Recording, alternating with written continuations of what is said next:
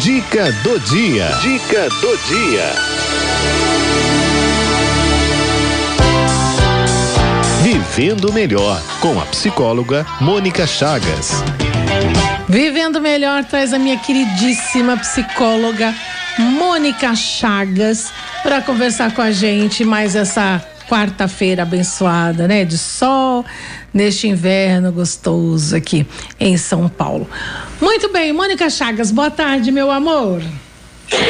Oiê, boa tarde, gente. Boa tarde, querida Cidinha. Boa tarde, queridos ouvintes internautas da Rádio 9 de Julho. É uma alegria a gente poder estar aqui junto mais uma vez. Ah, afinal de contas, afinal de contas, o inverno começou, mas está menos frio do que antes do inverno. Não é, menina? Tô falando, tá um solzinho bom aí, né? Tomara que continue é. assim esse inverno. Prefiro é assim. Verdade, é verdade. Prefiro assim, muito melhor. Mas também, é. se tiver frio, a gente vem aquecer a tarde desse povo lindo, né, Mônica? Também, também. Né? né? A gente aprende a lidar com o calor e com o frio, enfim. É verdade. Né? São variações de um tema dado. E a gente precisa aproveitar para poder até se perceber nas diversas situações que a vida se apresenta, né? Aí ela já começa assim, ó, com tudo. Ó. Não, não, é maravilhosa? Ela já pega o gancho e vai, e vai. Mônica, é, então, você, você ouviu né, a nossa mensagem, a música, né? E você viu esse depoimento que bonito da Cida Machado também? Eu vi sim. Muito e de fato eu queria já dar os parabéns para ela, porque, é, primeiro, reconhecer o processo de transformação é de grande valia. É, ter coragem para enfrentá-lo é, imprescindível, né? Uhum. E é muito interessante porque daí assim, quando a gente aceita de fato que a vida precisa ser transformada, é, não é que é mais fácil, mas a gente entende que alguma coisa nova virá, uhum. né? E essa alguma coisa nova pode ser de fato nova e pode trazer um outro olhar sobre o mundo e sobre a vida. E é engraçado porque ela falando isso, mais a música da Vanusa, mais o texto que você estava lendo, eles têm muito a ver com João e Pé de Feijão. Olha aí, tá vendo? Né? Nem sabia que ele ia falar sobre, sobre né, né, nessa, nessa linha, assim, nessa ótica. É, exatamente, é. né? Então, assim, é, é, interessante a gente pensar né, que o, o, conto do João e Pé de Feijão, ele é um conto inglês, ele é um conto bastante antigo também, né? Aliás, é muito interessante a gente perceber que contos de fadas, de uma maneira geral, são contos muito antigos e que são contados em várias culturas e a gente tem correspondentes nas diversas culturas, porque eles sempre trazem para a gente a reflexão de um tema que é fundamental para a vida do ser humano. Né? Hum. Então, é, é um conto que fala de um processo de transformação, de um processo de desenvolvimento. Como, por exemplo, foi o conto da Branca de Neve, né? Uhum. Que fala do desenvolvimento da, do feminino, né? Da personalidade feminina né? Como é o conto da Cinderela que fala do crescimento e da transformação, né? Como um, um processo que todos nós passaremos em qualquer cultura, a gente vai ter é, características peculiares de cada cultura, mas assim, nós vamos viver isso. Uhum. E hoje a gente vai falar do João e Pé de Feijão, que é uma outra variação sobre esse processo de crescimento, mas talvez com um, um olhar mais interessante, vamos dizer assim, ou mais voltado para a questão do desenvolvimento masculino, né? Por quê? Porque a história do João e Pé de Feijão começa de fato dizendo é, que a mãe do João é, e o João viviam e estavam vivendo uma situação de extrema pobreza, né? A ponto de a mãe falar para ele: olha, meu filho, você vai ter que ir na feira vender a vaca, nós só temos uma vaca. E essa vaca precisa ser vendida porque a gente já não tem mais dinheiro, a gente já não tem mais condições. Ao recomendar que ele vá à feira vender a vaca, né, a hora que a mãe recomenda, o João vai todo alegre, saltitante, vai lá e troca a vaca por cinco feijões. Yeah. É. Né? Então a gente vai encontrar aí uma, uma situação em que fizesse isso, a nossa mãe ia nos eles bem grande, porque tipo assim, você caiu no conto do vigário, uhum. né? E a mãe faz isso com o João quando ele volta para casa. Ela de fato dá uns tabefes nele e ela pega os feijões e joga fora do tipo, bom, agora nós não temos mais nada mesmo. E a grande surpresa é que de fato os feijões brotam no dia seguinte e aparece um pé de feijão gigantesco e o João resolve arriscar e ver o que, que tem lá em cima do pé de feijão. E ele sobe, ele escala. E esse pé de feijão, ele faz uma ligação entre a terra e o céu, né? E ao chegar lá em cima, vamos dizer, nisso que a gente chamaria céu, ele vai encontrar ali um, um gigante. Em algumas versões a gente vai encontrar como gigante, a gente vai encontrar como ogro, que come seres humanos. Que come seres humanos. E ele de fato tem uma astúcia peculiar, porque quando ele ganha, os, quando ele troca a vaca pelos pés de feijão, ele teve que responder as perguntas de um enigma que um velhinho deu para ele. E é por isso que ele ganha os pés de feijão. Hum. Os brotos, né? O feijãozinho. E é essa a característica do João. O João é esperto. Ele é bobo, pode ser ingênuo, mas ele também tem esperteza, ele também tem inteligência. E a grande característica, muitas vezes, quando a gente encontra os gigantes nos contos de fadas, a gente encontra uma figura que é grandalhona, que tem força bruta, mas que não é muito inteligente, que não é dotado de muita inteligência. Hum. Então, ele tem força, ele é grandão e isso mete medo, mas inteligente de fato ele não é, né? E com isso, o João então consegue ali o seu lugar, né? Ele consegue ir uma primeira vez e consegue trazer para casa um saco de moedas de ouro, que era do gigante. Ou seja, ele consegue trazer o recurso que a mãe precisava para que eles pudessem então ali se manter e matar a fome e, e viver. Ele sobe uma segunda vez e ele rouba uma galinha de ovos de ouro. Então aqui já tem um, um, um quantum a mais, né? Quer dizer assim, tem opa, opa, olha, tem alguma coisa a mais aqui. Porque de fato, se as moedas acabam, quando a gente está falando da galinha do ovo de ouro, ela vai pôr ovos. Uhum. Ela vai pôr ovos. Então eu vou ter tipo assim, meio que uma fonte ali que vai me garantir de um renda. pouco mais de subsistência. É. Né? Ah, quando ele vai a terceira vez, então ele de fato se depara com uma situação, porque daí o ogro já está mais. O gigante barra ogro já está mais esperto porque ele está percebendo que tem alguém que está roubando as coisas dele. E o que ele vai roubar é exatamente a harpa encantada. Né? E aí é de fato esse momento em que ele é descoberto e aí que ele tem que descer correndo uh, e uh, chegando na terra ele vai lá e, e corta o pé de feijão para poder cortar essa ligação. Né? E aí depois ele vai encontrar, ele vai ser aquele que mata o gigante, né? E que por isso aquilo que ameaçava o reino vai ser então reconhecido e aí depois então ele vai desposar a princesa ali. Essas, essas características elas são muito importantes pelo seguinte: primeiro, alguém que cresceu na vida, alguém que já atingiu um certo nível de maturidade, precisa sair do universo da mãe.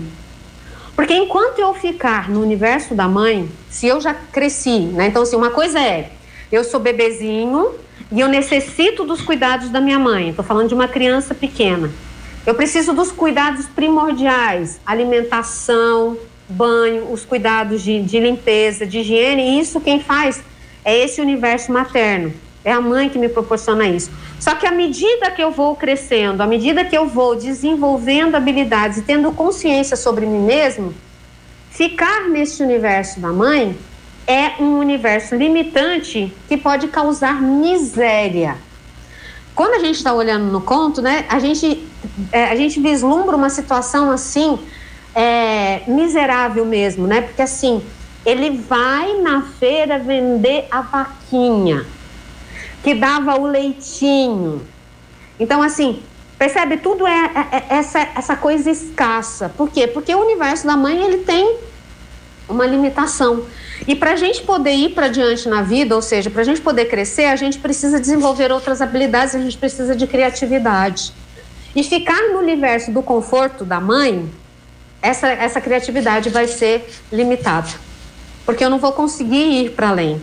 Então, quando ele vai só que assim, ele também tem inteligência, ele também tem astúcia, porque quando ele chega na feira e ele encontra com o velhinho lá na feira, o velho faz para ele um enigma de quantos feijões que tem, enfim. E ele diz: olha, tem dois em cada mão e tem um na boca, então são cinco feijões. E aí é por isso que ele ganha os feijões. Com essa possibilidade mágica, encantada, né? Que isso é próprio do universo infantil, porque quem acredita em mágica é criança. Quem acredita nesse processo fantástico é criança. O adulto parece que ele fica embotado nessa parte da criatividade e ele então não consegue perceber. E é por isso que quando ele volta para casa, a mãe fica furiosa, porque assim, perdeu-se tudo. A vaquinha do leitinho, a gente não vai ter mais. Então agora nós estamos é, soltos à nossa própria sorte. E o interessante é que de fato a mãe lança os feijões pela janela, joga lá na terra lá, tipo, olha, isso aqui não serve para nada. Uhum. É mais ou menos como a gente dizer assim: coisas estão acontecendo e não estão sob o nosso controle, porque acontecem no nível inconsciente, ou seja, fora desse controle da consciência e desse controle egóico que a gente vive. Quando eu estou dizendo controle egóico, é esse controle que me dá a percepção e o conhecimento de quem eu sou e do que eu consigo fazer. Né? Nesse plano de controle consciente que a gente tem. Então, se eu estou organizado temporalmente, ou seja, eu sei que eu sou a Mônica, que eu moro no Braz, que eu sou psicóloga, que hoje é 22 de junho, que agora são duas e meia da tarde, enfim, eu estou organizada temporo-espacialmente, isso é uma função egóica. Isso é uma função da consciência, né? Então, só que isto vai se transformando na medida em que eu vou vivendo as diversas experiências da vida. Então, que eu vou tendo consciência que eu sou psicóloga, que meu trabalho envolve outras questões, é, que eu lido com contos de fadas, mas eu lido com trabalho corporal e eu trabalho é, com pessoas que estão em sofrimento, enfim, eu vou ampliando essa consciência de quem eu sou e essa minha estrutura egóica vai sendo então fortalecida porque cada vez eu tenho que saber mais de mim. Né? Não é o contrário, cada vez eu sei mais de mim e tem gente que parece que cada vez sabe menos de si. Esse é o problema. Né? Então, é, a, a tendência é que eu saiba mais, uhum. sempre mais de mim mesmo. Né? Então, nesse processo, quer dizer assim, tem um processo acontecendo que não está sob o controle da consciência e nem muito menos do ego. Porque é quando a mãe joga pela janela. Tipo, eu não vou lá acompanhar para ver se tá o brotinho. Né? É, tem uma passagem bíblica em que, em que Jesus conta uma história de que, assim, é, quando o, o, semeador põe a, seme, a semente na terra, ele tem que esperar brotar, porque tem um processo acontecendo ali que não está no controle dele, que não lhe pertence. Que pertence, assim, na estrutura psíquica ao eixo do self, né? Que é esse centro regulador da psique como um todo. Bom, o feijão brota e o João fala assim: ops, o que, que é isso? Eu vou lá ver. Então, é uma dimensão de curiosidade que se acende e diz assim: bom, diante do nada que se tem, já que a gente não tem mais a vaquinha e nem o leitinho, eu vou ver o que é que tem aí. E ele sobe, faz a escala. Então, ele vai fazer essa ligação entre a terra material e esse céu que vai dizer de uma dimensão de espiritualidade, mas não essa espiritualidade religiosa que a gente está falando, mas daquilo que coloca o ego em relação a esse centro regulador da psique que eu chamo de self. Né? Então diz assim, olha, tem um canal de ligação entre a Terra e o céu neste aspecto, né? E aí assim, quando eu consigo trabalhar essa ligação entre a Terra e o céu, eu começo a ter criatividade. Eu começo então a ter uma possibilidade de desenvolver potências, né? Então, o João, quando ele vai, ele começa, ele chega lá em cima e ele vai ver. Ele fala assim: Nossa, aqui eu vou conseguir um jeito de matar a minha fome. E aí, o conto tem nuances que eu não vou entrar nessas nuances agora, porque a gente tem um, um, um tempo escasso. Mas, assim, a primeira coisa que o João traz, quer dizer assim, primeiro, ele vê o, o gigante barra ogro contando as moedas de ouro. E ele fala assim: Bom, eu preciso de um saquinho desse. Aí ele vai, pega o saquinho, desce e leva para a mãe. Bom, todos os nossos problemas de ordem material estão resolvidos, porque eu tenho agora moedas de ouro que vai pagar o nosso sustento. Eu vou conseguir então sobreviver nisso daqui. Mas como aquilo é um saquinho de ouro, aquilo também vai acabar. Então eu vou precisar de mais. Então, de novo, eu vou ter que fazer a escalada, eu vou ter que subir, eu vou ter que ir lá. E aí ele descobre a galinha dos ovos de ouro. Aquilo que pode me dar uma manutenção mais constante. Imagine uma galinha que bote um ovo por dia e que seja de ouro, já resolveu muito dos meus problemas. Então ele vai construindo, ele vai construindo é, saídas para a sua vida, né? Mas percebe, ele teve que sair desse universo da mãe e arriscar ir até o céu para encontrar essa, essa outra possibilidade, ou seja, essa fonte de criatividade que ele tem, né? E aí, de novo, ele desce e aquilo ali vai funcionar por um tempo. Mas a vida também precisa de algo que é de sutileza e que é de beleza ímpar, porque aí ele vai roubar a harpa, a música, aquilo que é o belo, aquilo que fala de uma elevação sutil. Porque a gente não vai viver, né? Então, assim, é, é engraçado, né? Tem uma música, acho que é do Titãs, que diz assim: Você tem fome de quê? É. Você tem sede de quê? Né? Porque a gente tem fome de pão e de beleza. Então a gente precisa do universo da arte, vamos dizer, porque isso amplia a nossa sensibilidade e essa possibilidade de conexão com o self, que é o centro regulador da psique. Né? Então, essa, esse acesso, quer dizer assim, ao, ao roubar a harpa, é a harpa que o denuncia. Né? Porque assim, o ouro e a galinha, ele conseguiu levar. A harpa vai ser aquela que grita, aquela que, que é, de fato, o ogro vai dizer assim, opa, estou sendo subtraído, né? E aí é descendo com ela que ele vai então cortar o pé e aí ele vai acabar com aquela dominação que tinha dos gigantes sobre o homem, é, sobre o homem que vive aqui na Terra. O aspecto do, do gigante, do ogro aqui, fala dos aspectos patriarcais da nossa cultura, ou seja, dos padrões pré-estabelecidos, onde a gente diz assim, olha, é, isso não pode porque não é assim. Mas por que não pode? Ah, porque sempre foi assim. Essa coisa que é porque é, sem que tenha um, um, uma, uma razão de existência. Quer dizer assim, em algum momento na existência da humanidade aquilo fez sentido, hoje não faz mais.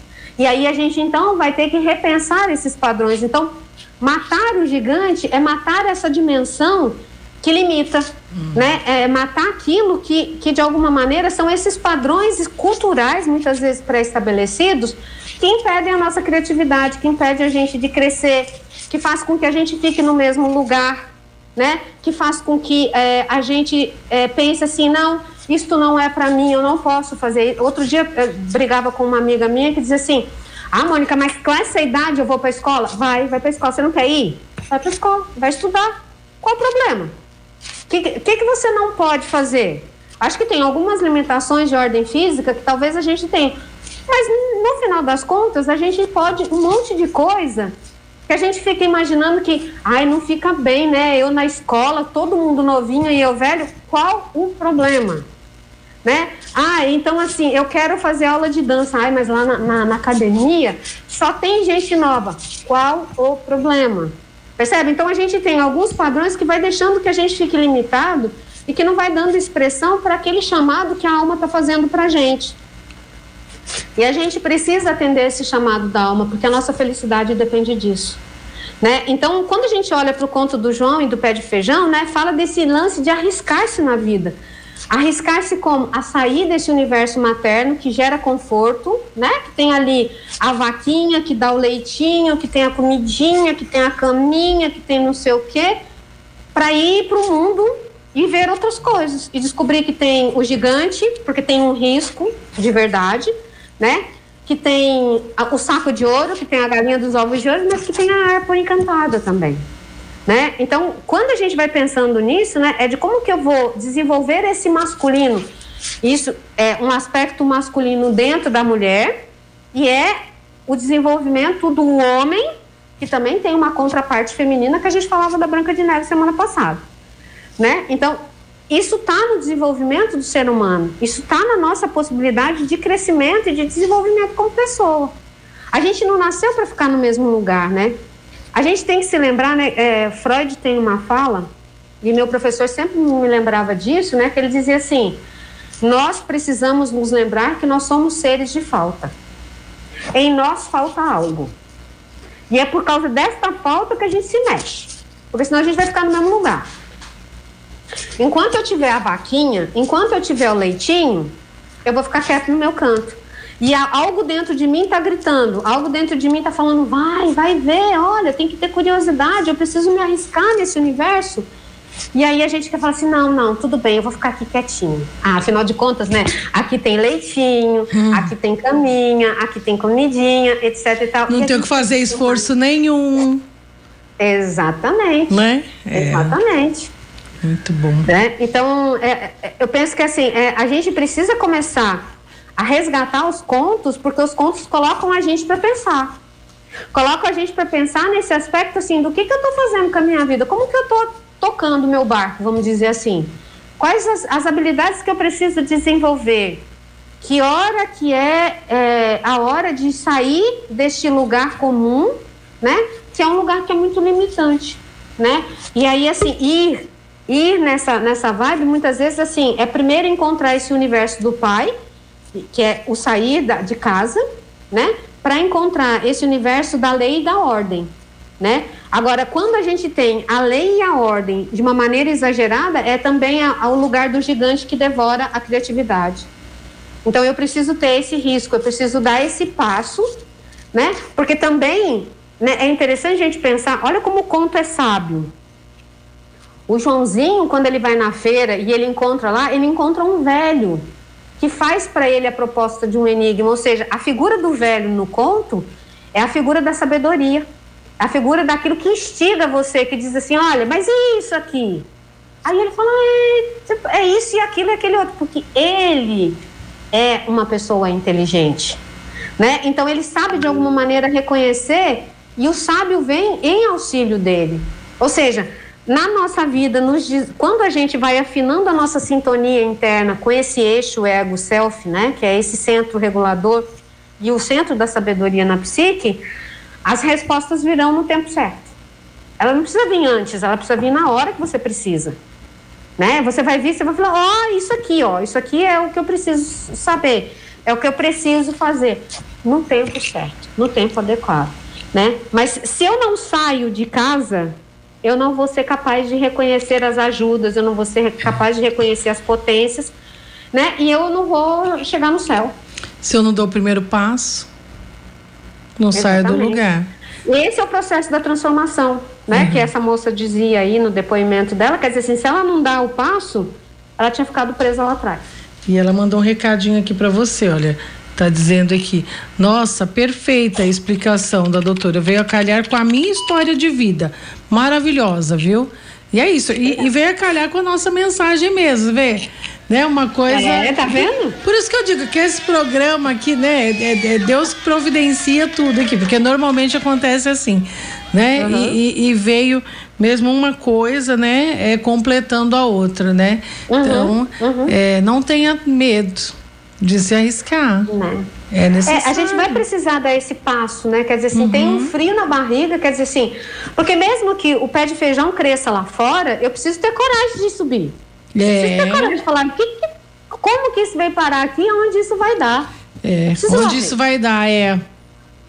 Né? não, não tem que garantia eu tenho? Nenhuma.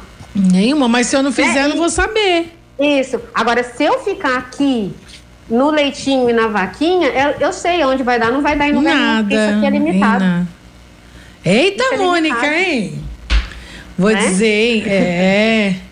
Muito bom, é, tá muito vendo? bom. O, o, universo dos contos de fadas, eles trazem essa reflexão profunda pra gente, né? Uhum. Que é, é, esse tempo da gente poder olhar pra gente e dizer, não, tem alguma coisa aqui, porque isso é sabedoria da humanidade. Né? É a sabedoria ancestral da humanidade e nós somos seres humanos, a gente precisa se lembrar disso, a gente faz parte do conjunto da obra, né? Muito Cada bom. vez que a gente amplia a nossa consciência sobre nós mesmos, nós ampliamos a, a consciência da humanidade como um todo. E a gente faz parte disso tudo. A gente precisa se lembrar que a gente está interligado, né? E essa é uma proposta extremamente ecológica, vamos pensar assim. Muito bom, Mônica Chagas.